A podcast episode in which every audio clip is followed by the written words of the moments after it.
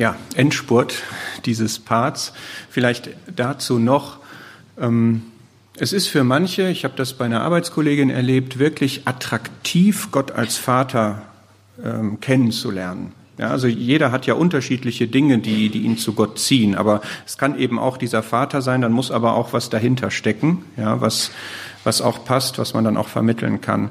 Und was jetzt auch auf eurer Seite läge, ähm, ihr müsstet auch das, was wir jetzt gerade besprochen haben, nochmal übersetzen in euer Leben. Sagen, was bedeutet das jetzt konkret für mich in meinen Situationen?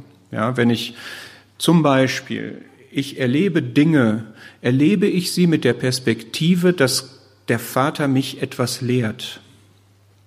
Ja, also das muss man ja dann auch nochmal praktisch machen. Oder ich tue etwas für den Herrn und ich kriege dafür keine Anerkennung, ist mir das an der Stelle zweitrangig oder vielleicht sogar egal, weil ich weiß, dass ich Lohn von dem Vater bekomme. Es gibt Lohn für eure Mühe. Ja, und so könnte man jetzt diese Eigenschaften alle nochmal durchgehen und gucken, was, wie spricht mich das jetzt in meinem Leben an. Was wir jetzt noch vorhaben in zehn Minuten, ist Gott den liebenden Vater uns noch anzuschauen. Folgendes habe ich mit euch vor. Wir gucken uns 1. Korinther 13 an.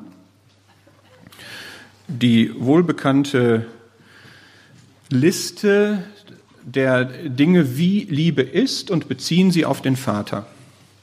Das heißt, wo in 1. Korinther 13, Vers 4 bis 7 steht, die Liebe ist, da setzen wir jetzt den Vater ein.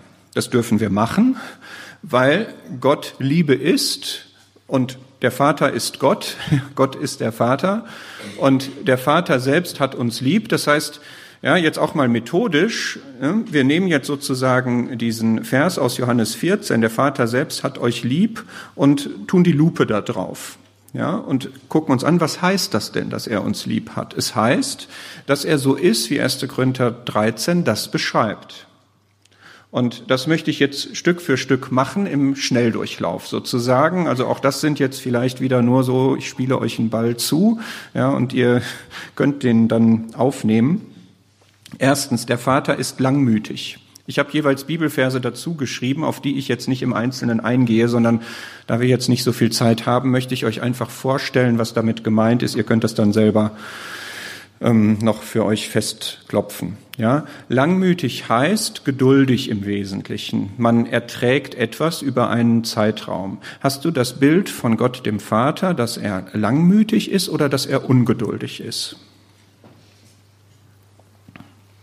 Ja, man kann immer so das Gegenteil mal sich vorstellen. Ja, was wäre, wenn, wenn Gott jähzornig wäre?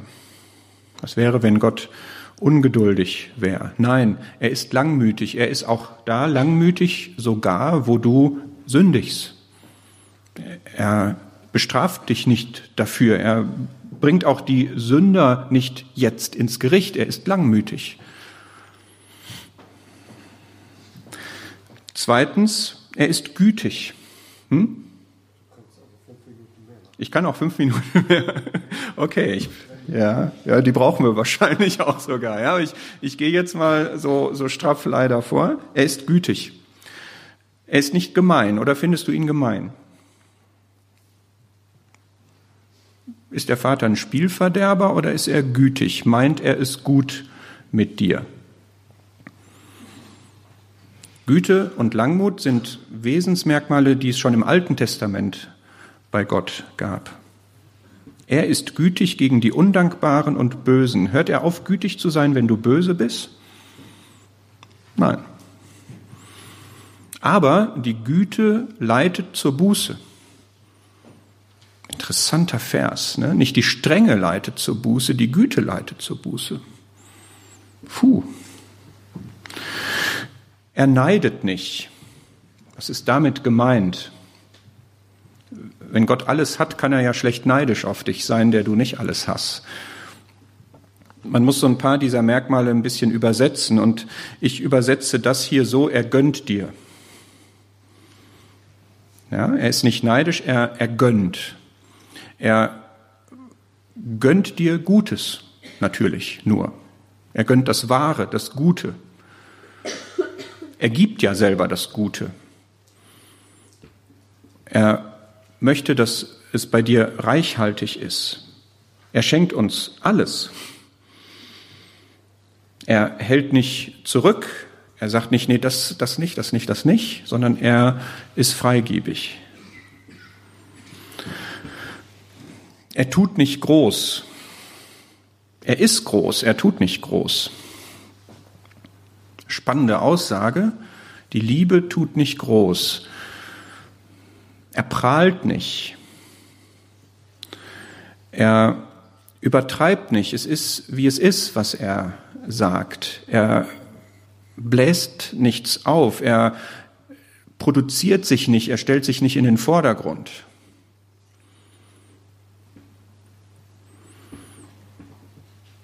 Wir haben schon gesehen, der Vater ehrt.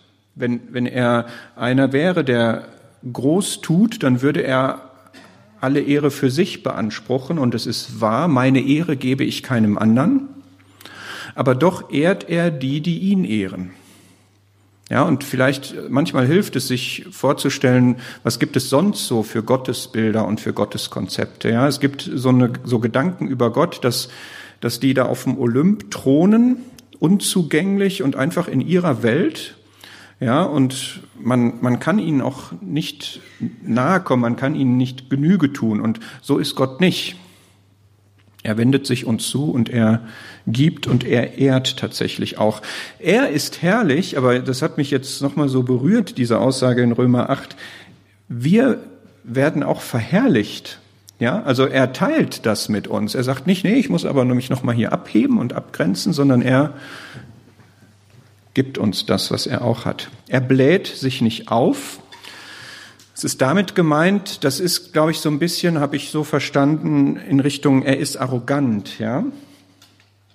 Also, dass er sich nicht, nicht interessiert, dass er, es ist ähnlich wie mit diesem Großtun, aber vielleicht noch ein bisschen mehr dieses, deswegen habe ich Johannes 15 dazu genommen, was irgend ihr den Vater bitten werdet, gibt er euch. Vielleicht haben wir manchmal das Gefühl, dass Gott in dem Sinne unzugänglich ist in seiner Souveränität, dass er nur das macht, was er will. Also dass er willkürlich ist. Und er ist zwar souverän, aber er hört auf unsere Bitten und er hört sie auch. Ja, das, also er, er macht sich in einem gewissen Maß, geht er auf uns ein. Das hätte er gar nicht nötig, aber das, das macht er einfach. Und warum macht er das? Weil er Liebe ist. Habt ihr das schon mal erlebt, dass ihr den Eindruck hattet, das hat Gott jetzt für mich gemacht? Irgendetwas, was in eurem Leben passiert ist, wo ihr sagt, das hätte er jetzt echt nicht machen müssen, ne? aber ja, zum Teil wird hier gelächelt. Ja, er,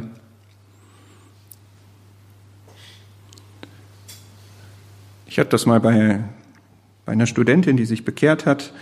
Die hat mir das erzählt. Da war sie noch nicht bekehrt, aber sie hatte ein schlechtes Erlebnis gerade gehabt. Die Klausur war schlechter ausgefallen, als sie gedacht hat. Gar nicht schlimm, war nur eine 1,7. Und dann kommt sie nach Hause und findet da ein Paket und war halt geknickt, ja. Ich habe gesagt, wieso, du bist kostbar und wertvoll in Gottes Augen, auch mit einer 1,7. Ja. Schön, dass du mich so ausrichtest, hat sie dann zurückgeschrieben. Und weißt du, was passiert ist? Ich komme nach Hause, da ist ein Paket. Ich hatte bei einem Preisausschreiben mitgemacht. Ähm, Kosmetik konnte man da gewinnen. Und sie hatte hatte so ein Fäbel dafür und war kurz vorher in einem Laden gewesen, wo sie sich das gerne kaufen wollte, aber das war zu teuer und dann hat sie das nicht gemacht, hat sie bei diesem Preisausschreiben genau das gewonnen.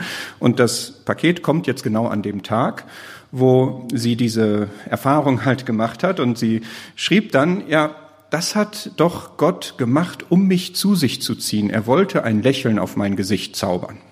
Ja, überlegt euch das, noch nicht gläubig und hat das so empfunden. Und ich weiß nicht, ob wir, ob du und ich Dinge so empfinden, wenn wir so etwas erleben, oder ob wir sagen, nee, das ist Zufall. Ja? Jetzt habe ich geplaudert und wir sind in Zeitverzug geraten. Der Vater gebärdet sich nicht unanständig, natürlich nicht. Ja, er ist anständig, aber was, was ist damit gemeint?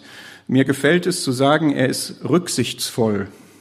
Ja, es gibt eine ganz schöne Betrachtung zu 1. Korinther 13, der Kommentator, der das da schreibt, der sagt so, ähm, der Herr fällt nicht mit der Tür ins Haus, er klopft an, bevor er reingeht. Ja, also er, er ist einer, der, der Rücksicht nimmt und das kommt in diesen Versen, wo er seinen Sohn trägt, finde ich, kommt das gut zum Ausdruck. Ja, Väter sind manchmal so, dass sie sehr fordernd sind äh, bei ihren Kindern. Ja, vielleicht würde der typische Vater sein Kind nicht durch die Wüste tragen, sondern eher durch die Wüste treiben, anspornen, ja, und Strecke machen und so, aber so ist Gott nicht. Der Vater sucht nicht das Seine. Ja, einerseits ist Gott das Zentrum von allem und es dreht sich tatsächlich alles um ihn. Das ist so. Und andererseits teilt er alles mit denen. Ja, er hat wegen seiner Liebe hat er uns zu seinen Kindern gemacht. Das war gar nicht nötig. Ja, das, das war einfach so, dass er Gemeinschaft haben wollte, dass er sein Wesen teilen möchte. Er ist zugewandt. Ja, und dieses 1. Petrus 5, er ist besorgt für euch. Das ist mir wirklich wichtig, dass wir diese Sicht von Gott haben, dass er nicht egoistisch ist, nicht auf sich selbst bezogen ist, sondern dass er für uns besorgt ist. Dass er das wirklich sieht, wie es dir geht und das wahrnimmt von jedem Einzelnen. Diese ungeheure Kapazität, intellektuell und emotional hat er. Ja, bei uns endet das schnell, wenn wir zwei, drei Leute auf dem Herzen haben, dann sind wir emotional erschöpft, aber bei Gott geht das. Er ist besorgt für jeden Einzelnen. Er lässt sich nicht erbittern, ja, ich weiß nicht, ob du dir von Gott vorstellst, irgendwann sagt er, jetzt ist Schluss, jetzt reicht's. Jetzt knallt's.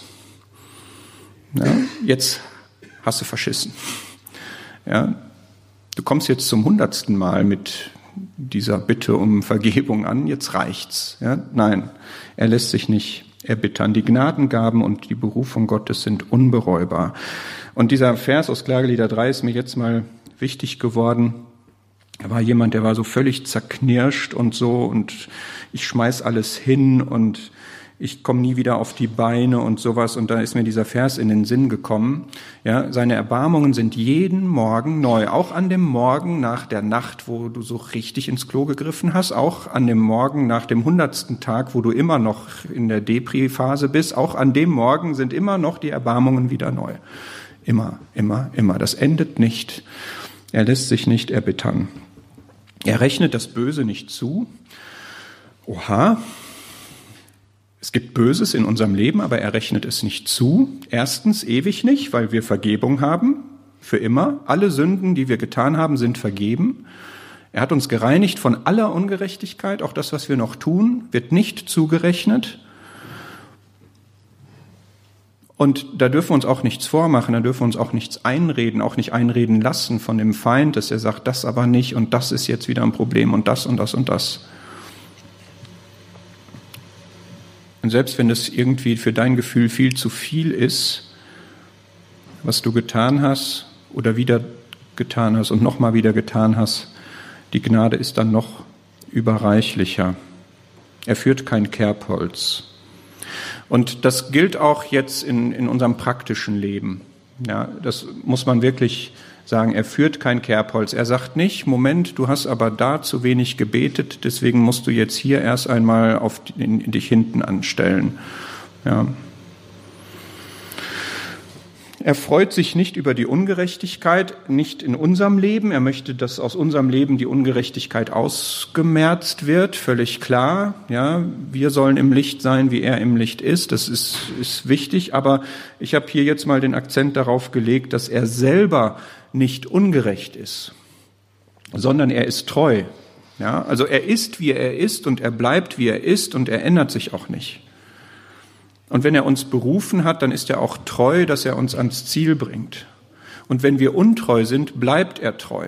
Ja, wir, wir verleugnen das praktisch betrachtet oft und denken, ja, ich war jetzt da untreu und da habe ich das gemacht und da habe ich das gemacht und wir denken, Gott wäre deswegen jetzt anders. Aber das ist er nicht. Er freut sich mit der Wahrheit, Ja klar, also er ist die Wahrheit, deswegen freut er sich, wenn die Wahrheit erkannt und angenommen wird. Das ist ja das Thema des Tages heute, ja, dass wir Gottes Wahrheit in unser Leben übernehmen möchten. Ähm, er freut sich, wenn wir gute Dinge tun, denn er wird uns dafür belohnen. Das ist etwas, er freut sich mit der Wahrheit. Ja, wenn wir die Werke tun, der er für uns zuvor bereitet hat, dann wird er seine Freude darüber zum Ausdruck bringen. Du treuer Knecht, geh ein in die Freude deines Herrn. Und Johannes 14, Vers 23 hatten wir schon diesen Einklang, diese Gemeinschaft. Der Vater erträgt alles. Er erträgt es, dass du sündigst. Da hat er was zu ertragen. Dieser Vers aus Jesaja 43, vielleicht fühlst du das manchmal so, dass er dich vorwurfsvoll anguckt und sagt, du hast mir zu schaffen gemacht mit deinen Sünden. Dann lies weiter, weil der Vers so weitergeht. Ich, ich bin es, der deine Übertretungen tilgt, um meinetwillen. Ja, also bleib nicht dabei stehen, dass du eine, ein Sündenbewusstsein, ein Schuldbewusstsein hast, sondern nimm dann auch die Vergebung an. Ja, das meine ich mit ertragen. Ja, der Herr, wir könnten alle diese Verse auch auf den Herrn beziehen. Der Herr hat am Kreuz unsere Sünden getragen und er vergibt uns. Aber ich möchte es auch noch in einer anderen Weise sehen. Psalm 55, wirf auf den Herrn, was dir auferlegt ist. Also wenn Gott Liebe ist und die Liebe erträgt alles, dann möchte sie dir auch deine Lasten abnehmen. Ja, also er möchte das, was dich belastet, was du gerade auf deinen Schultern trägst, das möchte er gerne dir abnehmen, weil die Liebe nämlich alles erträgt. Ja, das kennen wir aus dem normalen Leben ja auch. Da ist jemand belastet und wir würden uns wünschen, weil, weil wir diese Person lieb haben, dass wir ihr das abnehmen könnten. Ja, und so ist Gott auch. Er möchte uns das abnehmen, was uns belastet. Der Vater glaubt alles. Komisch. Geht das? Ist der naiv? Leichtgläubig? Wenn er alles weiß, kann er dann alles glauben? Ist komisch, ne? Ich würde das jetzt mal so verstehen, er, er ist positiv, er vertraut uns, er traut uns etwas zu. Das ist was, was ein guter Vater macht, ja, der nimmt nicht immer alles selber in die Hand, sondern er traut dem Kind auch etwas zu. Und wenn Gott nicht so wäre, dann würde er Dinge für sich reservieren. Er würde nicht delegieren, sage ich mal. Es gibt ja Leute, die können delegieren und andere können das nicht. Ja, und Gott hat zum Beispiel uns den Geist gegeben. Er hat uns Geistesgaben gegeben. Er hat uns ausgestattet mit Fähigkeiten, mit allem Möglichen, ohne erst zu verlangen, dass wir ähm, einen, einen äh, Befähigungsnachweis führen. Ja, sondern er traut uns etwas zu, er gibt uns etwas in die Hand und zwar nicht nach Maß. Ja? Und auch wenn er uns eine Versuchung, eine Erprobung zutraut, ja, also uns in eine Situation bringt, wo wir uns bewähren sollen, wo wir in Not vielleicht sogar sind, in Problemen sind, dann traut er uns zu, dass wir das schaffen, weil er mit der Versuchung auch den Ausgang schafft und uns nicht über Vermögen versucht. Der Vater, das wird jetzt noch getoppt, er hofft auch alles, ähm, was können wir daraus machen? Ich habe gedacht, das bezieht sich auf seinen Wunsch, dass alle Menschen errettet werden. Also er hat große Wünsche sozusagen. Er, er hat große Ziele, er hat große Perspektiven und die sollten wir auch haben. Auch wenn er natürlich weiß, dass nicht alle errettet werden, hat er trotzdem den Wunsch. Und danach sollten wir uns auch ausrichten. In seinem Haus sind viele Wohnungen, nicht nur 144.000 oder so. Und ich finde, das kommt in dem Bild bei dem verlorenen Sohn zum Ausdruck, als der Vater da steht und Ausschau hält. Ja, das ist so dieses hoffnungsfrohe, ich habe ihn nicht aufgegeben, ich habe ihn nicht preisgegeben, sondern ich erwarte ihn, er kommt zurück. Und das Letzte, der Vater erduldet alles. Erdulden heißt ja über ein, eine Zeitdauer etwas aushalten, langfristig dranbleiben sozusagen. Und das finde ich kommt zum Ausdruck zum Beispiel in diesen beiden Versen, dass er uns ans Ziel bringt sozusagen. Also über diesen ganzen Weg, wo, wo wir eine Menge Irrwege gehen, wo wir eine Menge falsch machen, wo wir eine Menge an, an Schwäche zeigen, ist er trotzdem immer dabei und seine Liebe ist jeden, jeden Tag wieder da und sie erduldet alles und bringt uns am Ende dann auch ans Ziel. Also das ist so ein Versuch, mal 1. Korinther 13 auf den Vater zu beziehen. Ihr könnt dem ja noch ein bisschen nachgehen. Was halten wir aus, dieser, aus diesem Teil 2 fest? Ähm, ich wünsche mir, dass wir einen Eindruck davon bekommen haben, aber man muss das vielleicht wirklich nochmal für sich ähm, durchdringen, ja, dass Gott der ideale Vater ist, der Vater bestmöglich, wie er sein kann, wie er auch unsere Vorstellungen tatsächlich sprengt. Ich finde das immer herausfordernd, mir das so vorzustellen, wie er wirklich ist. Ähm, ich hoffe, es ist rübergekommen, dass er kein strafender Gott ist, auch wenn Gott am Ende die Ungläubigen ähm, in die ewige Trennung von ihm, in den ewigen Tod entlässt, wird es, ist es nicht das, was unsere Vaterbeziehung zu ihm prägt. Es ist keine typische Eigenschaft, auch nicht in dem Merkmal, dass er züchtigt. Das ist ein wichtiger Bestandteil, aber ich glaube, es ist rübergekommen, dass es das Gesamtbild ein anderes ist und dass wir deshalb auch besser den Vater als liebenden, vergebenden, denn als strafenden Vater sehen sollten. Und wenn wir seine Liebe richtig verstehen, dann, dann wird das in uns so freigesetzt werden.